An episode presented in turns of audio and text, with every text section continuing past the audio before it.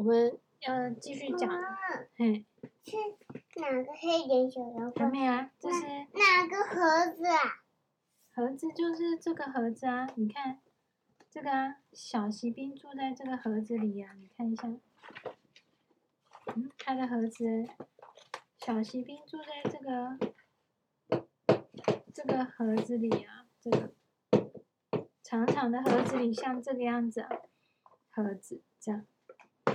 然后，然后里面打开，全部是小锡兵，有二十五个，其中有一只，它的那个锡不够，所以只做了一条腿。然后，我们今天要讲的是。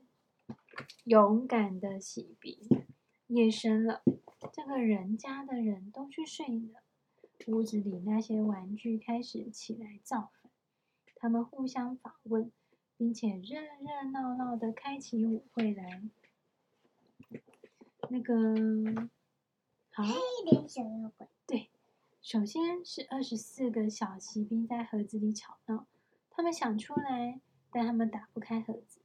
盒子旁边的胡桃钳开始撒野，翻起筋斗来。会写字的石笔在石板上跳舞，大呼大叫。笼里的金丝雀被吵醒了，就开始鸣唱。啊啊啊啊！是那个母亲奶奶的金丝雀。对，一样的金丝雀。桌子上有只有两个人物，一动也不动。一个是纸做的舞蹈家，就是纸娃娃。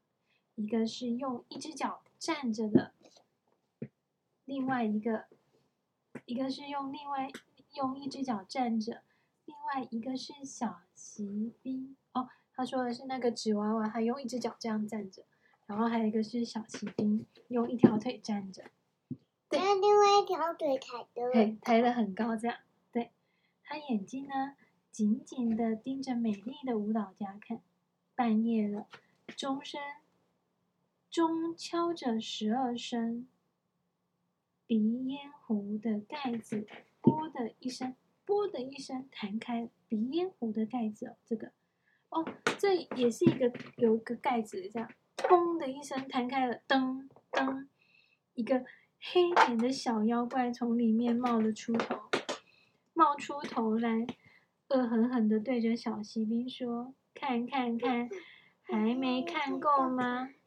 可是小锡兵理都不理他，黑脸小妖怪冷笑着说：“不理我，明天早上就有你好看。”好啦，第二天早上呢，屋里的小男孩起床了，他把独角小骑兵拿起来放在窗台上，忽然来了一阵风，把窗户吹开了，小骑兵站不稳。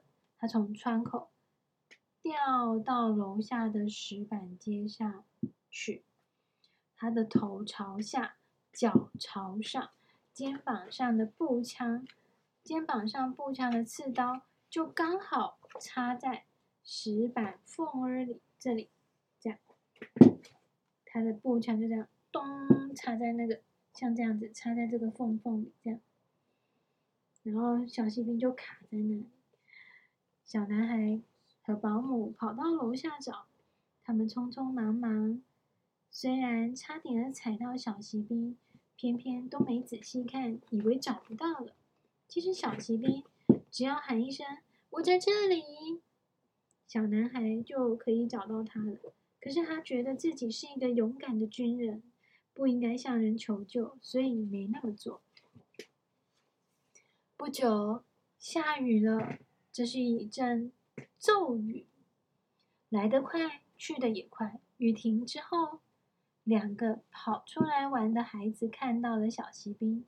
那时候，水沟里的水哗啦哗啦的流着，两个孩子就用报纸折了一条纸船，折好了，你看纸船。